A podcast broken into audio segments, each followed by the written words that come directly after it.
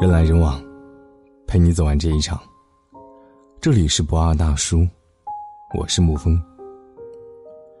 你周围肯定有这种人，什么事情都可以成为他无下限玩笑的对象。当你生气了，他还一脸贱笑的说：“你这人怎么开不起玩笑啊？有必要吗？”最近，小米公司校园宣讲会上公开歧视日语专业学生，这一新闻引发了很多人的不满。九月二十二号，小米公司去郑州大学开校园招聘宣讲会，在宣讲会开始前，已经说明了招聘要求：二零一八届本科、硕士应届毕业生，专业不限。然而，宣讲会上，小米公司创新部总监秦涛在发言时突然说道。如果你是英语或者阿拉伯语专业都可以来，因为我们有海外市场。如果你是日语专业，那你可以走了，或者我们可以送你去从事电影事业。秦涛先生出于什么原因发出这样的言论？是为了搞笑，还是单纯歧视侮辱学日语的学生？正大日语系女生要求道歉的微博也被转发近两万次，有五千多条评论。在广大打抱不平的网友的声援下，小米创新部总监秦先生在微博上发布了致歉信。对于公司员工在公共场合开黄腔的行为，小米公司只是在事发两天之后才做出了通报批评秦涛的回应。朋友圈里有人觉得正大的学生太玻璃心了，人家都道歉了，就没有必要再纠缠不清了，有必要吗？当然有必要。我好好的学习工作，凭什么成为你们的玩笑？开玩笑要当事人觉得好笑，那才是真的好笑，不然就是明目张胆的耍流氓，不但无趣，还特别无耻。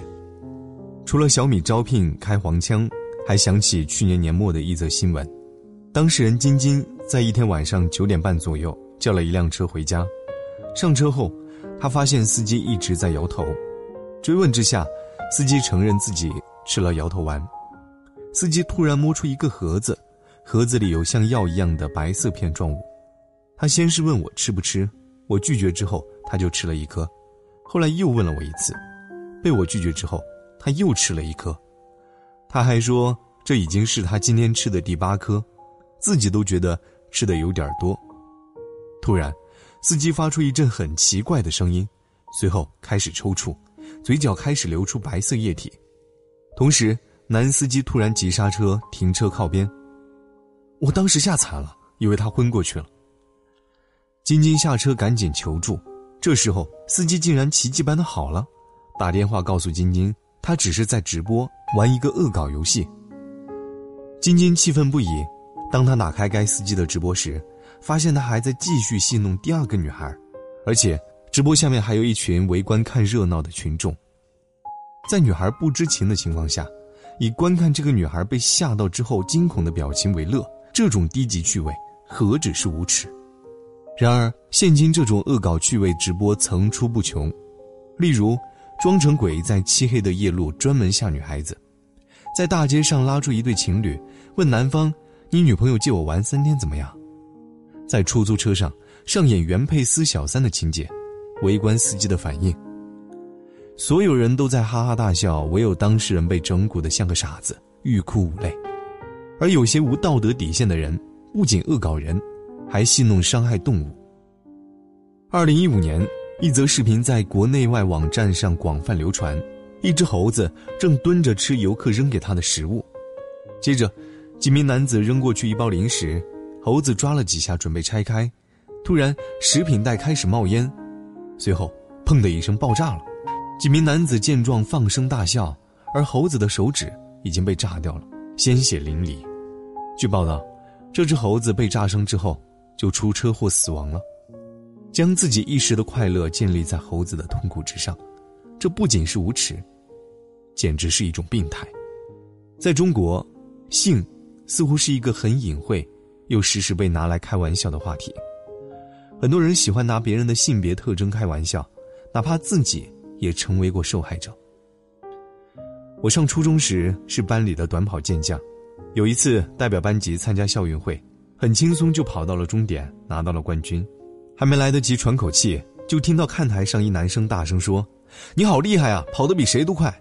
我听完喜滋滋的，刚想谦虚一句，没想到那个男生接着说：“是不是因为你胸前没货呀？”呵 又有男生跟着附和说：“你胸为什么这么平啊？”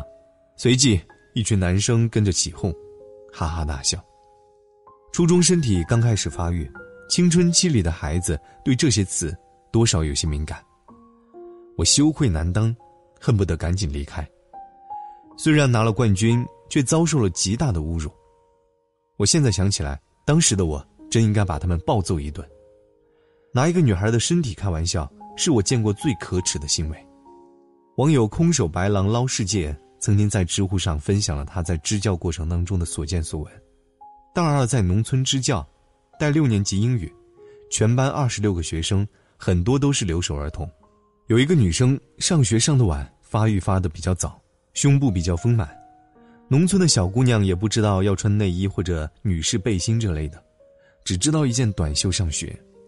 六年级的孩子多多少少已经对异性的身体感兴趣了。有一天下午，我带最后一节课，下课走得慢了一点，看到他们班的几个男孩子无法无天的用手去摸这个女孩子的胸部，有人甚至把手伸到女生的衣服里面去，女生努力的反抗，但是不敢有太大的动静。对于他们这个年龄的孩子而言，只要和性沾上边，受害者往往都会背上无耻的罪名。我赶紧把这帮小畜生喝止住了，让女孩子先回家，把男生留下来。当时也不知道这种事怎么批评他们，只能对他们说：“男女有别，男孩子怎么能随便动女孩子的身体？”这几个小畜生的回答让我难受了好多天。老师，没事儿，我们就是想和他耍一耍，你不知道。这女娃其实喜欢我们逗她，我们没有恶意，就觉得她和别人不一样。没事儿，她爸妈带着她弟去西安打工，就她、她妹和她婆婆在一起过。她屋里没人能够学到学校。再后来，听这几个小畜生把这个六年级的女生叫培培，刚开始不知道什么意思，直到有一天，一个兔崽子在班里大喊一声“三培”。全班看着那个女生哄堂大笑。发生这件事情的时候，他们班主任习以为常的坐在讲桌旁边，边改作业边收拾那个男孩子，说：“你这样叫人家女娃，小心他爸妈过年回来收拾你。”然后一切都像没有发生过一样。仔细想想，对所有人来说，确实没有发生过什么。几个男孩子摸摸胸部丰满的女孩子的胸，给一个六年级的女孩子起个绰号叫“三陪”。没什么吧，不是什么砍头的罪过吧？小孩子家家的懂什么？纯粹就是好玩。但是，对这个女孩子来说，当她回想童年的时候，一定全部都是灰色的。还有一些人总是黄段子张口就来，不管地点场合，什么事儿都能当做被调戏的对象。有一次晚上没休息好，白天去办公室上班，就随口说了一声：“哎。”昨晚没睡好，好累啊。接着，一些不怀好意的声音就来了。看来新男朋友不错啊，一定是昨晚解锁了不少姿势吧。我顿时很懊恼，但转念一想，毕竟是同事之间，只能尴尬的笑笑。这些话就像屎一样的厌恶，他还觉得他好他妈的有趣啊。当黄段子成了一种社会潜在的文化，那些不能接受这种烂俗玩笑的人。反而是成了另类。如果说和同龄之间的调笑还是可以理解的，那么作为大人戏弄一个小孩子，则是我完全不能理解。有时候，大人一句调侃的话，会无意中对孩子造成巨大的心理阴影，甚至产生悲剧性的后果。曾经有一位妈妈在网上讲了她邻居家的一个悲剧。她邻居家二胎儿子才两个多月。大女儿也才七岁。有天中午，妈妈想去上厕所，就让女儿帮忙照顾一下弟弟。不久之后，听到女儿的尖叫声，妈妈跑到阳台上一看，差点昏厥。女儿将二胎孩子从八楼丢了下去，小儿子当场死亡。经过一番询问，大家才知道悲剧的原因。原来，小女孩早上和邻居家的小孩子一起玩的时候。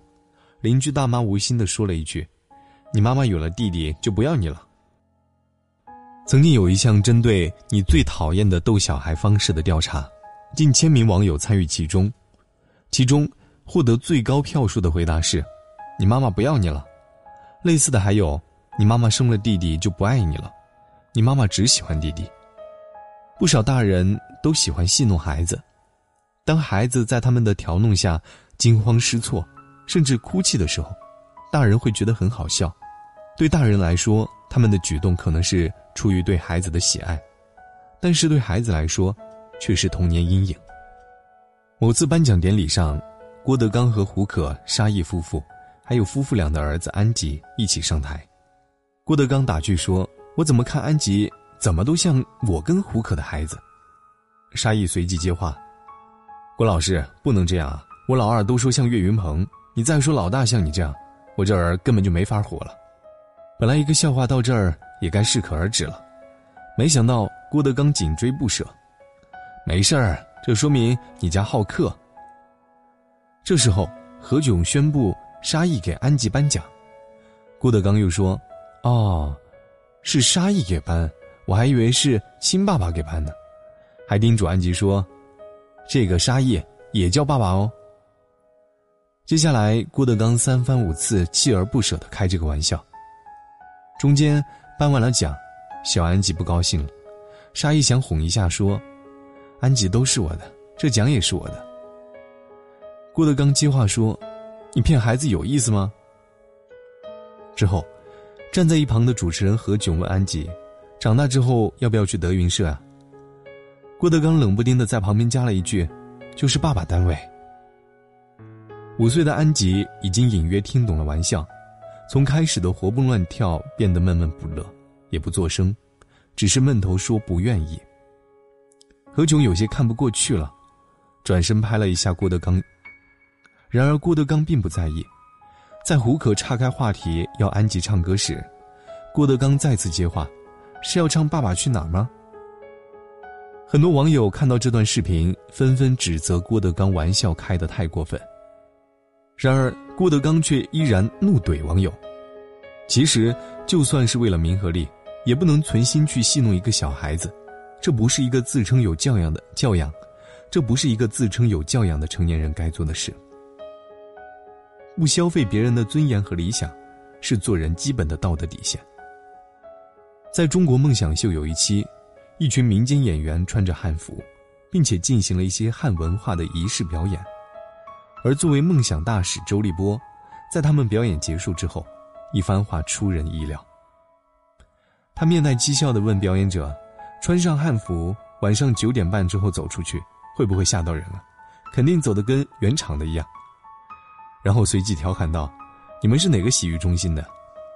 所有的表演者。脸上只能露出尴尬的笑，在这样的公众场合下，对有着复兴汉文化梦想、抱着很大期待来舞台上表演的年轻人说出这样的话，真的是拿着有病当有趣。更何况，台上还有一个未成年人。对此，方文山说：“周立波实在很夸张，对传统领域的知识如此匮乏，竟然在电视上也调侃汉服。”世界上有哪个民族会嘲笑自己的传统服装呢？你能想象韩国某个艺人说韩服像睡衣，某个日本人说和服像廉价的睡袍吗？这样自以为是的有趣，只是在用无知来打自己的脸。有人说，世界上并没有把无耻当有趣的人，只是因为你有一颗玻璃心，他觉得有趣的事情，你恰好觉得无耻而已。说这种话的人，不是蠢。就是坏。真正的有趣，是对待生活有一颗热忱的心，说出口的笑话，能让所有人舒心。有教养的人都应该坚决的对那些拿无耻当有趣的人避而远之。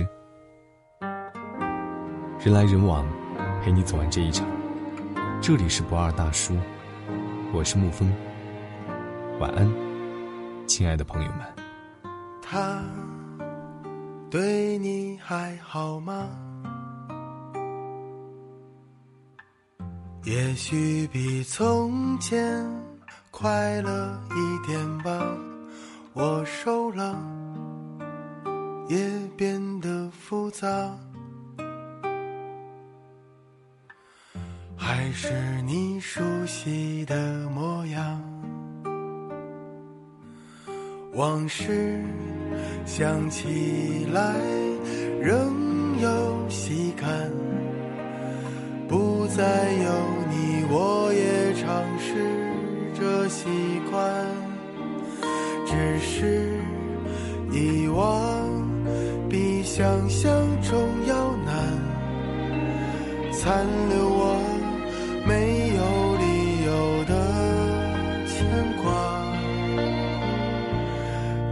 笑话，有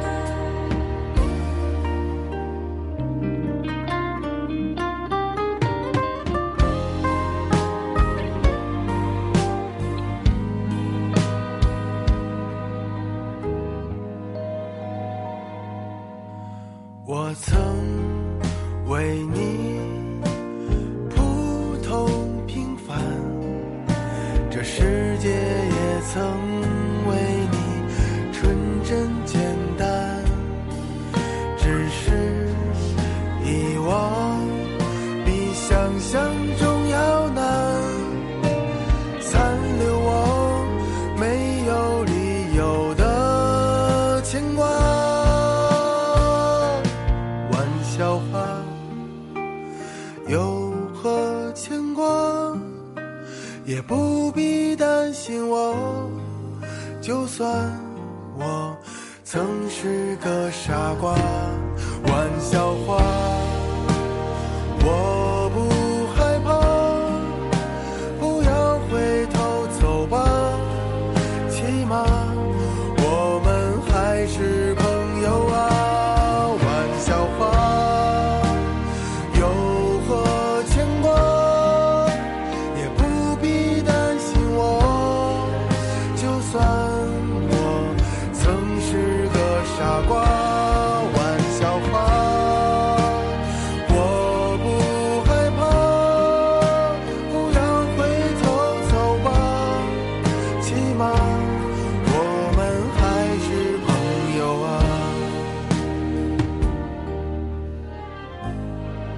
起码我们还是